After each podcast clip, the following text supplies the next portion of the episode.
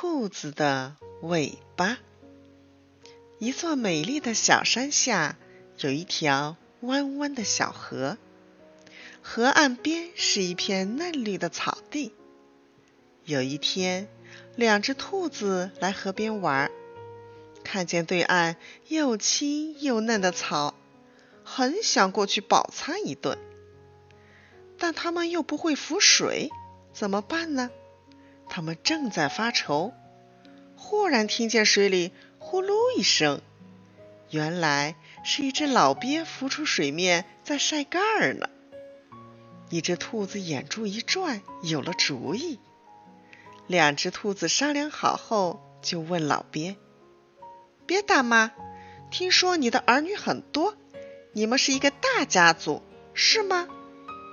老鳖一听，很高兴：“是呀。”是呀，兔子说：“要说家族，我们的才大嘞，我们的兄弟才多呢。”老鳖说：“你们别瞎吹牛了，我怎么总是只看见你们两个呀？”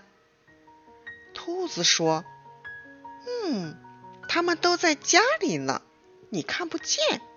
你不信，咱两家比比看。”看谁家人多？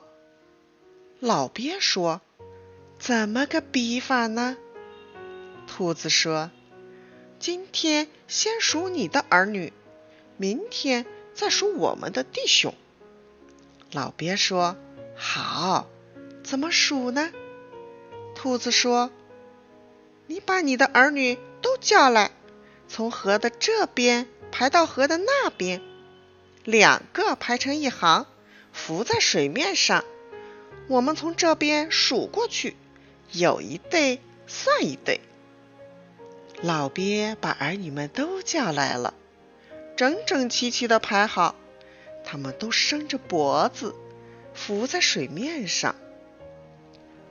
兔子过来数了，他们俩一起从鳖身上跳过去，一边跳一边数，一对。两对，三对，数着数着就快到岸了。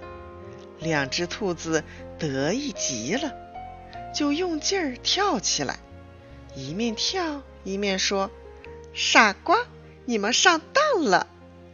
不料他们得意的太早了，这一跳身子是跳上去了，尾巴却还拖在后面。